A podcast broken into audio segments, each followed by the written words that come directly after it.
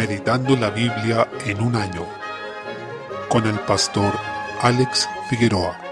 Día 3, mes 5, jueces capítulos 17 y 18. En esta sección notamos la decadencia espiritual y la desobediencia generalizada que había en Israel en el periodo de los jueces, cuando no había rey y cada uno hacía lo que bien le parecía, según nos dice el versículo 6, lo cual es una frase que se repite como un lema a lo largo de este libro. Se nos habla de un hombre llamado Micaía, que luego de confesar que había robado a su madre, es encomendado a realizar una imagen de fundición con ese dinero. Dice en el versículo 3, he dedicado el dinero a Jehová por mi hijo para hacer una imagen de talla y una de fundición. Su madre hablaba de dedicar esto al Señor. Ocupa el nombre de Dios del pacto, que es Jehová. Es terrible encontrarse en esta situación, cuando creemos estar haciendo cosas para y en el nombre de Dios, pero que en realidad no son conforme a su voluntad. La madre de Micaía está dispuesta a hacer algo que Dios mismo prohibió explícitamente en el segundo mandamiento. Ella pretendía hacer la voluntad de Dios y agradarle, desobedeciéndolo a la vez y contraviniendo sus expresos mandatos. Micaía hace un efod, que pareciera que se le atribuyeron propiedades espirituales, que despertaron la superstición de la gente de Israel. El efod era una vestimenta sacerdotal que tenía que ser ocupada en el servicio expiatorio, pero ellos la vieron de otra manera, como un elemento supersticioso. Micaía se encontró con un levita que venía de Belén de Judá, forastero en ese lugar, y lo tomó como sacerdote personal. Esto es algo muy típico del culto pagano y de la religión que es centrada en el hombre. La religión humana se centra en lo particular y se olvida de la parte congregacional. Define de propia cuenta cómo Dios debe ser adorado, cómo se ve a Dios y los rasgos de la propia espiritualidad. Eso es lo que acepta el levita, comienza a oficiar como un sacerdote personal de este hombre. La ley de Dios se empieza a mezclar con costumbres de pueblos paganos, a pesar de que estamos observando al pueblo que había entrado a la tierra prometida, recibido la ley y que vieron las maravillas de Dios en la conquista. Sin embargo, esta generación se olvidó del Señor. Este episodio tuvo que haber ocurrido bastante temprano en el periodo de los jueces, dado que en el capítulo 18 se observa la consecuencia. Hombres de Dan venían migrando, probablemente presionados por las incursiones de los filisteos, buscando un lugar donde vivir. Ellos estaban en un sector aledaño a este pueblo y terminaron yéndose hacia el norte de la tierra prometida de Canaán. En ese trayecto se encontraron con este levita y lo tomaron también como un sacerdote para ellos, como alguien que es funcional a su culto particular. Este levita finalmente es un mercenario religioso que se vende al mejor postor. Él va donde le paguen, donde se le mantenga para hacer un culto, aunque no sea conforme a la palabra de Dios, según lo que le pidiera la gente, sin preocuparse de la ley ni de lo que el Señor ha ordenado en su voluntad perfecta. En Dan se tuvo una imagen levantada de talla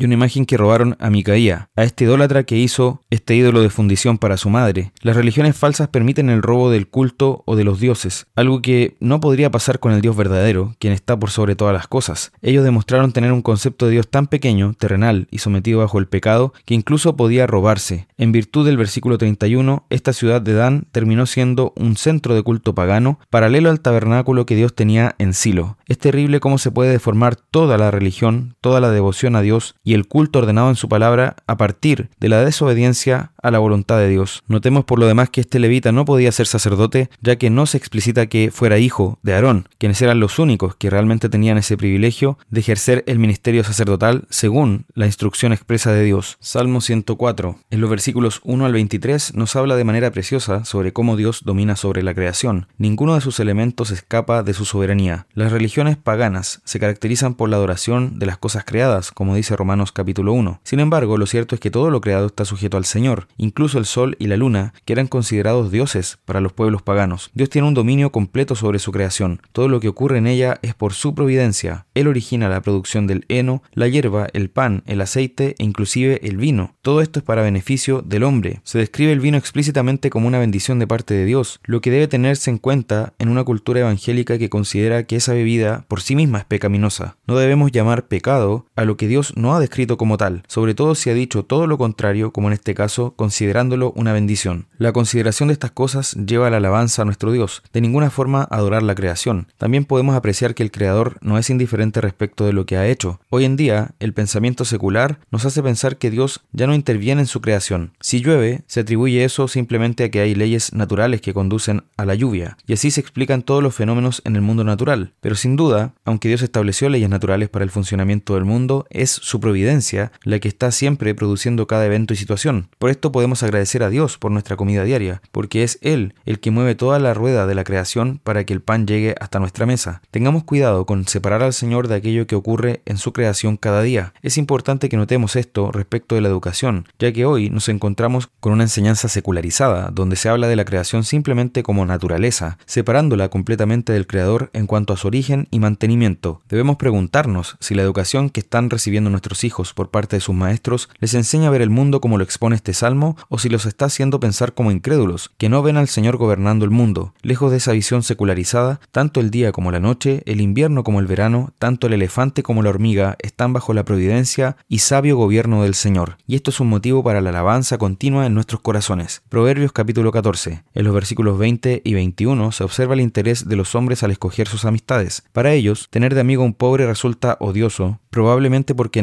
necesitará ayuda o provisión para sus necesidades. En cambio, muchos son los que aman al rico, dado que ambicionan sus comodidades, esos bienes o servicios que pueden disfrutar al ser sus amigos. Como cristianos, no debemos buscar esas amistades por interés o influencias. Toda forma de menospreciar a nuestro prójimo, ya sea porque tiene una educación distinta, porque tiene más o menos bienes, o porque quizá no tiene las cosas que nosotros podemos disfrutar, es pecado. Incluso podemos verle como alguien inferior porque no conoce al Señor. Tengamos cuidado con cualquier forma de menospreciar a nuestro prójimo, de verlo como alguien distinto de un ser hecho a la imagen de Dios. Por este motivo, el que tiene misericordia de los pobres también es bienaventurado, ya que entiende que se trata de un ser creado a imagen del Señor y también comprende que ante Dios Él mismo es pobre y necesitado, y es el Señor quien nos enriquece en Cristo por su pura gracia. Juan capítulo 3. En el encuentro de Jesús con Nicodemo se presentan versículos claves en toda la escritura, sabiendo que toda ella es inspirada por Dios. Estos versículos hablan de manera más clara sobre la salvación y la necesidad de nacer de nuevo. Nicodemo vino a Jesús de noche, probablemente porque no quería ser descubierto, porque al ser fariseo podía poner en riesgo su posición. Viene tímidamente, pero también comienza haciendo ver a Jesús su certeza y conocimientos acerca de él. Él declara que reconoce que Jesús solo puede venir de Dios, dando a entender que otros tenían esa misma convicción. Junto con él probablemente esté considerando a José de Arimatea, pero Jesús deshace toda esa certeza y conocimiento que decía tener Nicodemo. Le dice que es necesario nacer de nuevo, lo cual él no pudo entender, tomándolo de manera totalmente literal, como si se tratara de entrar en el vientre de su madre y nacer de nuevo físicamente. Por eso Jesús le hace ver que siendo Nicodemo un maestro en Israel ni siquiera podía entender estas cosas que eran básicas del espíritu. Dice en el versículo 6, lo que es nacido de la carne, carne es, y lo que es nacido del espíritu, espíritu es. Para entrar en el reino de Dios no basta nacer de manera carnal o corporal, sino que es necesario nacer de arriba, de lo alto, del espíritu. En el original, el término nacer de nuevo también se puede traducir como nacer de lo alto. Vemos entonces que el hecho de que él fuera judío no le garantizaba ninguna entrada al reino de Dios por el espíritu, sino que él debía nacer además por esa obra del Espíritu Santo. Se habla del agua y del Espíritu en el versículo 5, refiriéndose a la obra de purificación que hace el Espíritu Santo. Esta obra regeneradora, de hacernos de nuevo, de cambiarnos desde dentro, es lo que realmente nos da entrada al reino de los cielos. Esto nos muestra la profundidad de la corrupción del pecado en nosotros, pues debemos ser hechos completamente de nuevo por el Señor, nuevas criaturas, como dice 2 Corintios 5, 17, que nos hace pasar de muerte a vida y transforma nuestros corazones de piedra para que sean ahora de carne, vivos para Él, según vemos también en Ezequiel capítulo 36. Por otra parte, evidencia la inmensa misericordia de Dios, que no nos dejó en las tinieblas de nuestra muerte, sino que quiso salvarnos en Cristo y transformarnos por el poder de su Espíritu. Se compara el viento con el Espíritu, sabiendo que en griego son la misma palabra, neuma. El Espíritu obra soberanamente, no sabemos de dónde viene ni a dónde va. Esto deja en claro la soberanía de Dios en la salvación, siendo Él quien da la vida a quien ha determinado salvar desde antes de la fundación del mundo. Nos dice también que nadie subió al cielo, sino el que descendió del cielo,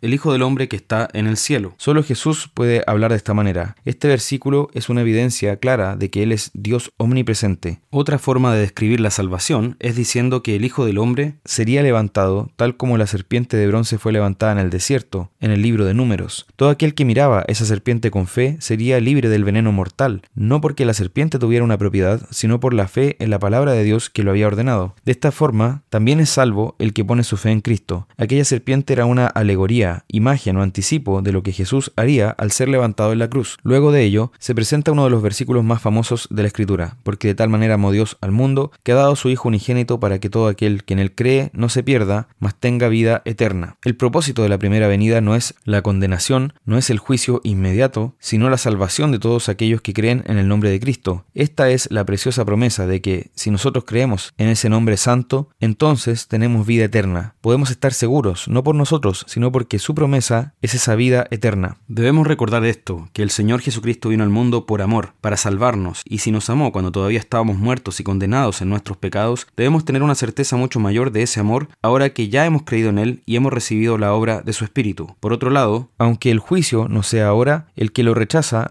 desprecia su testimonio y por tanto ya ha sido condenado, porque no ha creído en el nombre del unigénito Hijo de Dios. Vemos algo que se va a repetir durante todo este Evangelio, que la luz vino al mundo y los hombres amaron las tinieblas que la luz, porque sus obras eran malas. Este versículo condensa todo lo que dice este Evangelio. En cada pasaje de este libro, tomado como una unidad, vamos a ver a Jesús como el que ha venido de Dios al mundo y a los hombres como los que aman más a las tinieblas y no a la luz, ya que sus obras son malas. Pero también hay otros que, como dice el versículo 21, practican la verdad. Estos son los que vienen a Cristo para que el Señor los alumbre con esa luz que ha venido al mundo. Recibamos a este Señor y tengamos esa gratitud en cada momento porque Él ha venido al mundo para salvarnos por medio de la fe.